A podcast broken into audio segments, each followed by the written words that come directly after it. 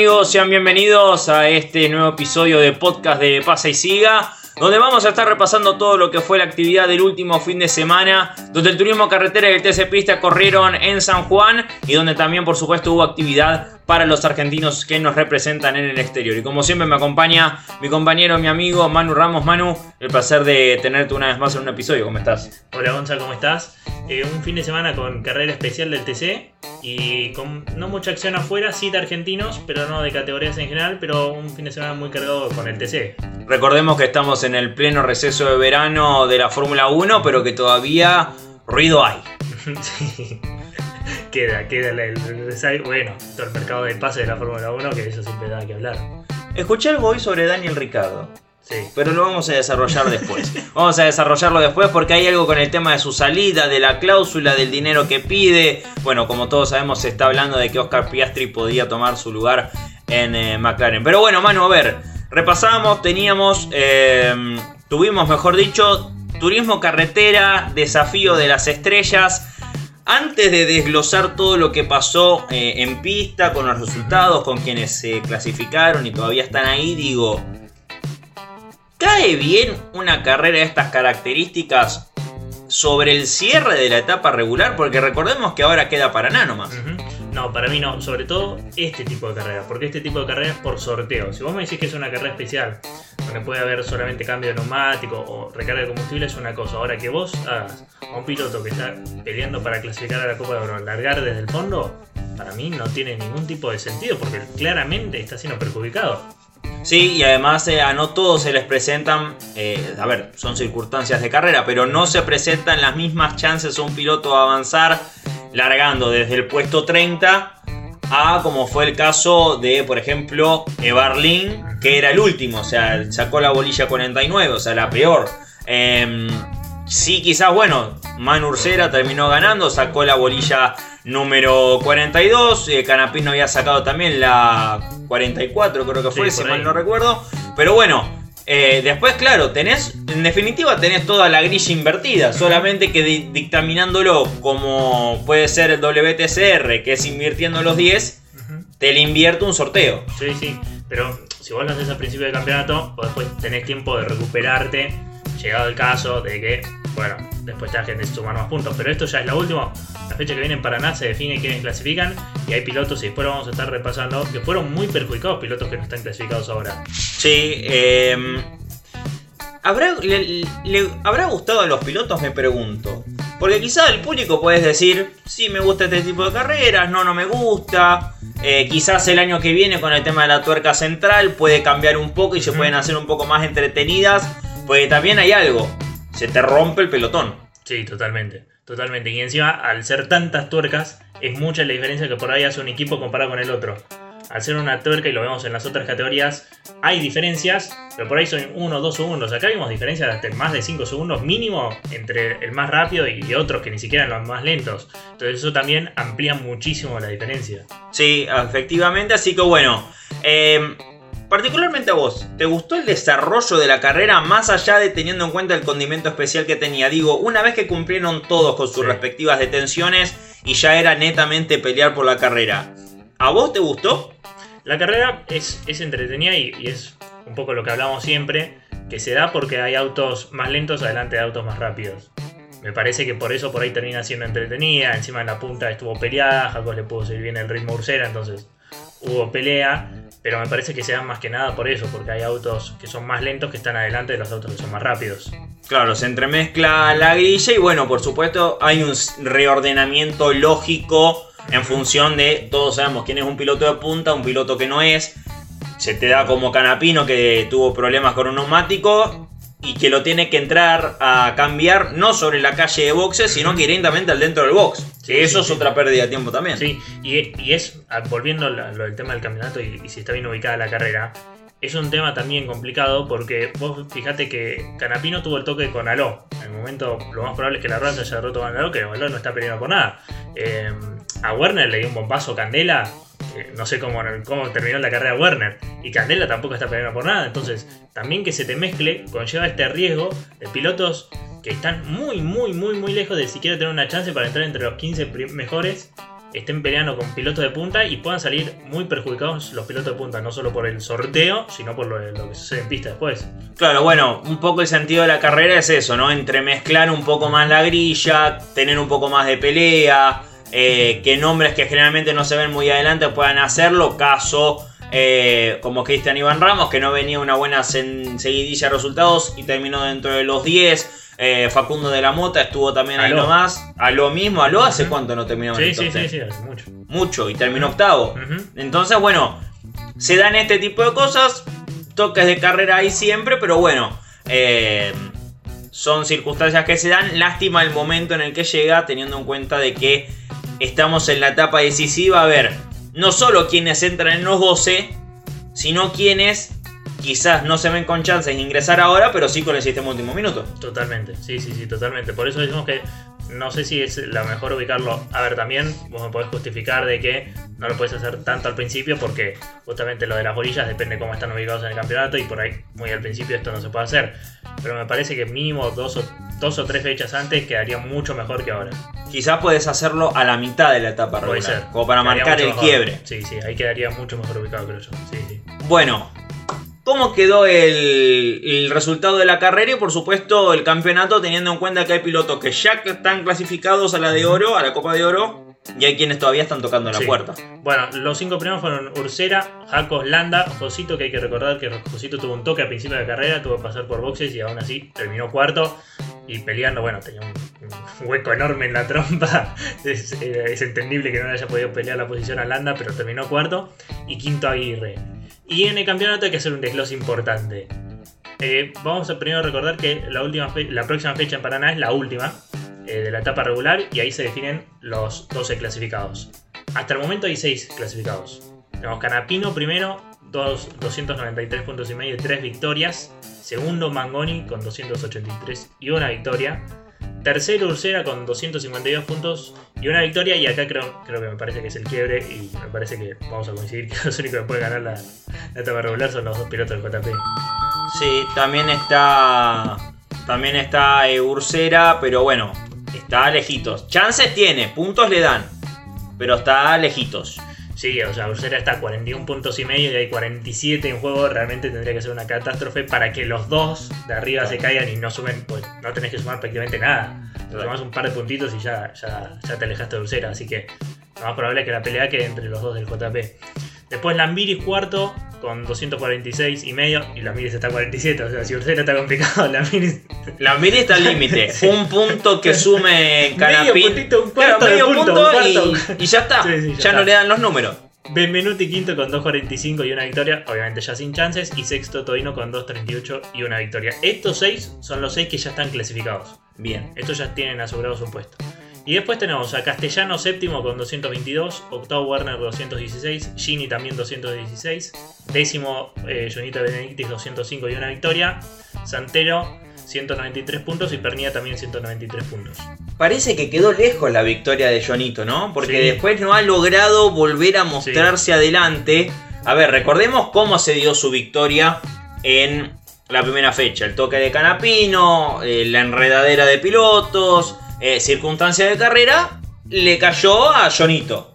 Le cayó a Jonito la victoria, estuvo ahí, o sea, tenía que estar donde tenía que estar, estuvo ahí. Pero parece como que ya quedó. Quedó lejos. Lejos, porque fue la primera del año. Quedó lejos.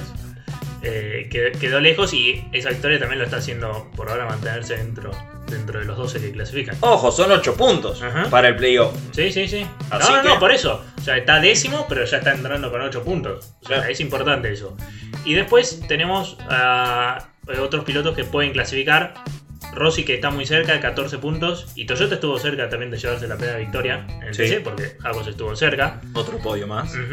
Evarlin, eh, decimocuarto a 17 puntos. Artuso a 19. Ciantini a 26 puntos y medio. Josito a 27 puntos y medio. Bonelli a 29. Ledesma a 34 puntos y medio y Mazacana a 41 puntos y medio. Ya están más complicados sobre todo los últimos dos. Sí, eh, todo esto teniendo en cuenta eh, la diferencia de puntos que vemos respecto a Pernilla, que es el último, con o sea, el último que está ingresando en los 12 con 193 eh, puntos. Y vos destacaste acá muy importante quienes todavía no están clasificados como quedaron en carrera. Sí. Sí, sí.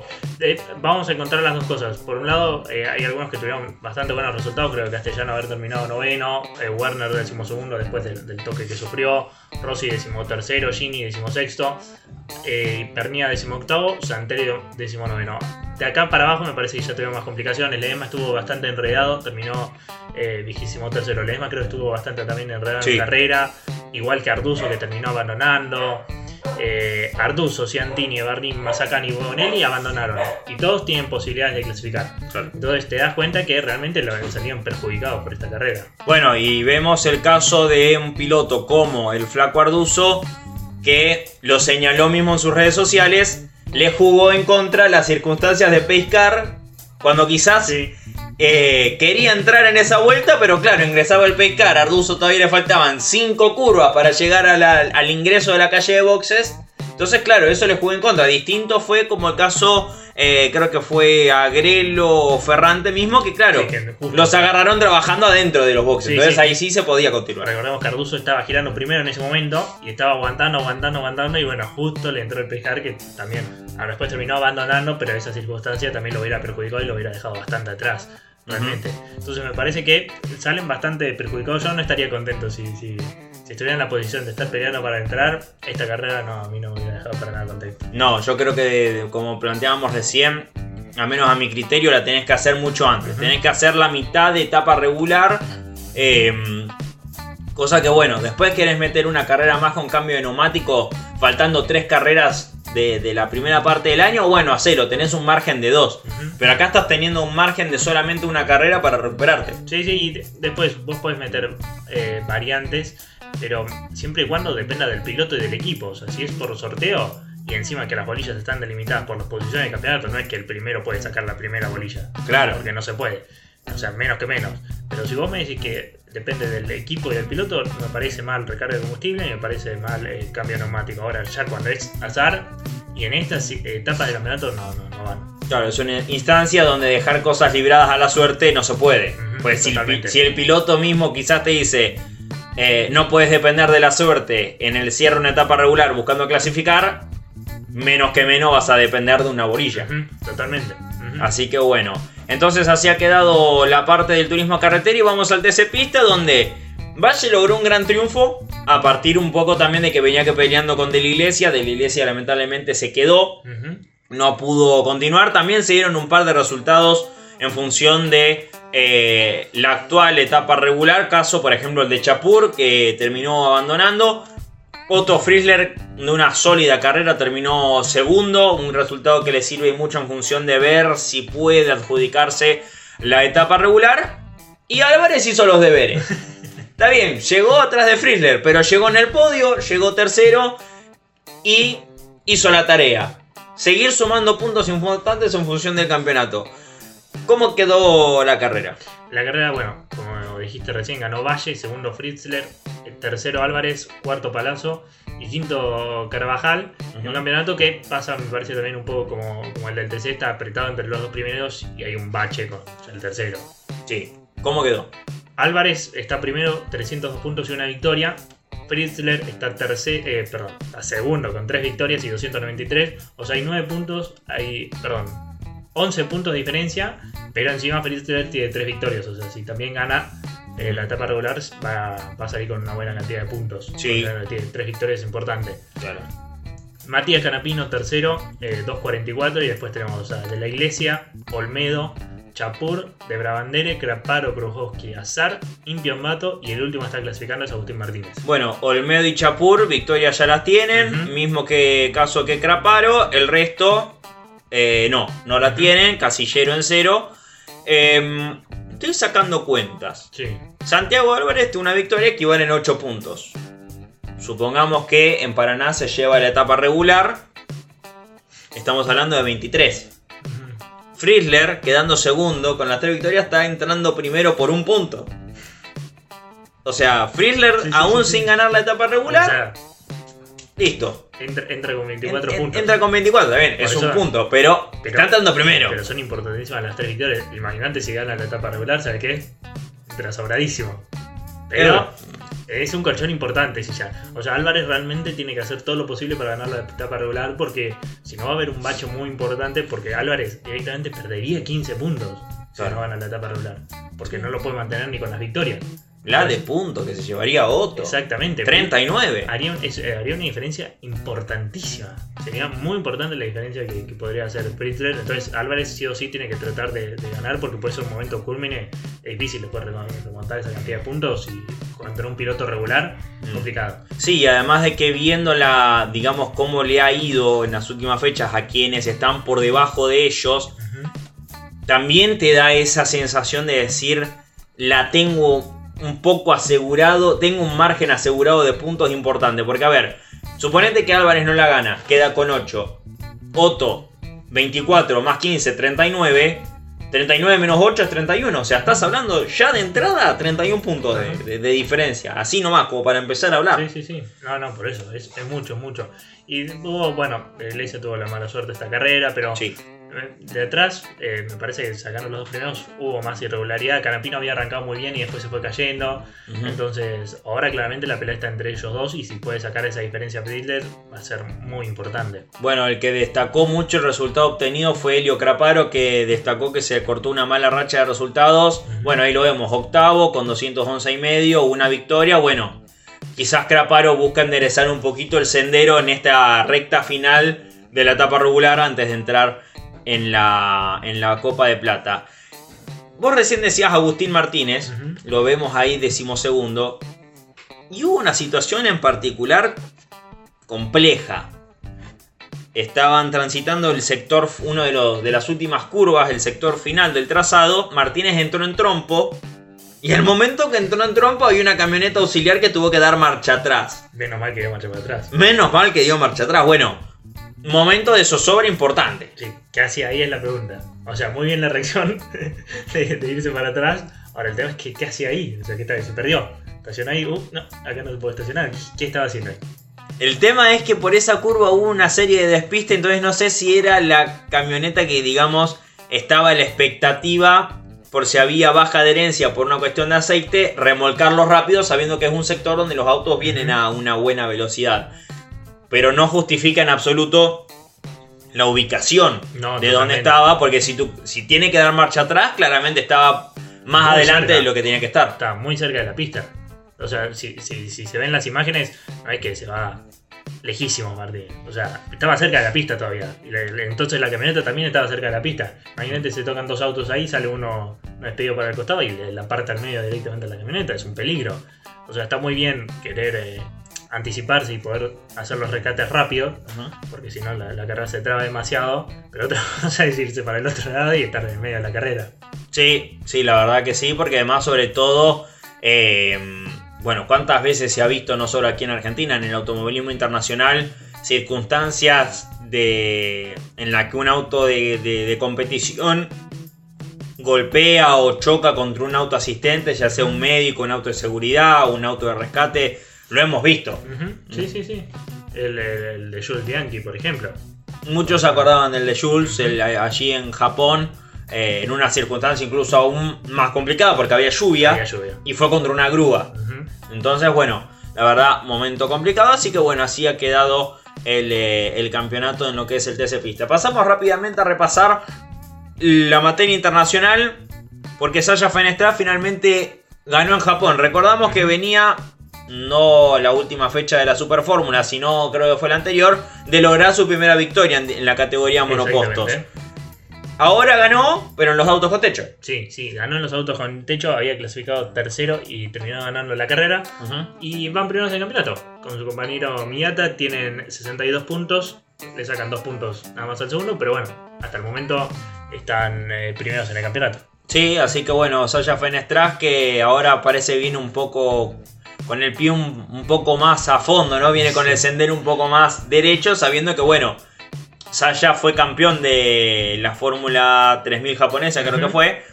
Y hace tiempo que ya está instalado allí en Japón, así que bueno, venía con un poco el paso cambiado en lo que era desempeñarse en pista, pero parece que por ahora, al menos en el Super GT japonés, Está enderezando. está enderezándose. Eh, pasamos al WTCR, porque corrió en uno de los circuitos eh, de Francia. Primero que en la previa ya hubo la novedad de que se bajaban los Lincoln Co. Ya no lo teníamos al uruguayo Santi Urrutia corriendo, tampoco a Ivan Müller, tampoco a Ian Erlacher, eh, al campeón.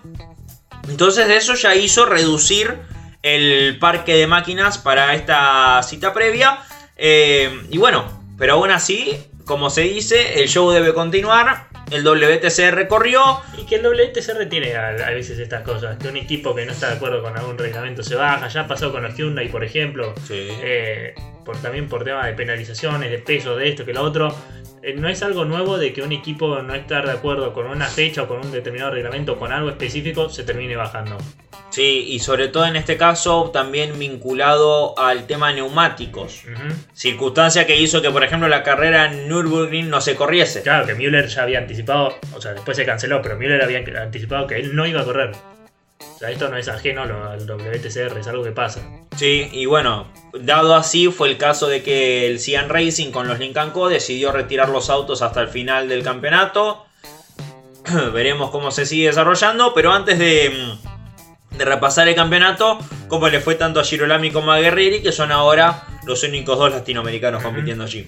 Bueno, el Bebo había clasificado, había logrado la pole y después en la primera carrera terminó segundo y séptimo en la segunda carrera y Guerrieri terminó en las carreras décimo. Y un Bebo que se acerca en el campeonato eh, había tenido un par de malos resultados y se había alejado. Encima bueno con todo lo que pasó con los Lincoln Co se abrió una brecha eh, primero Oscona con 241 segundo Bebu con 208 o sea está cerca. Eh, tercero Huff 187, Magnus cuarto 165 y bastante atrás está Guerrero con 105 puntos, está muy lejos ya Guerrero. Sí, la verdad que está bastante lejos eh, Esteban en función de que, bueno, uno creía una vez más que podía ir para bien, digamos que podía volver a estar eh, peleando adelante, pero bueno, lamentablemente el piloto de Mataderos no tiene la misma realidad que su compañero, porque si nos fijamos, hay 103 puntos de diferencia solo de Guerrero al Bebu. Y Ascona está 136. Sí, sí, es mucha, es mucha la diferencia. Un Girolami que siempre había andado un poco mejor que el Bebu, pero estaban parejos. Este año hubo mucha diferencia entre los dos. Sí, y bueno, hablando de campeonatos con reglamentación TCR, pasamos al TCR eh, South America.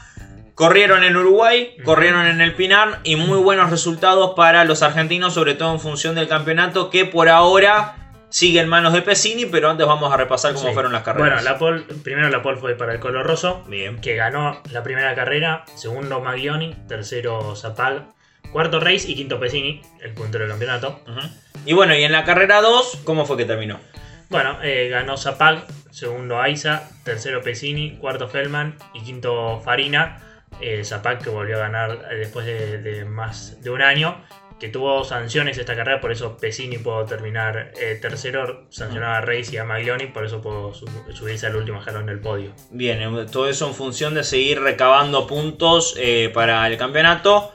Ahora, ¿cómo quedó justamente la tabla de puntos? Sí. Primero Pesini con 337 puntos. una buena cantidad. Reparte bien en la clasificación también el, el Sí.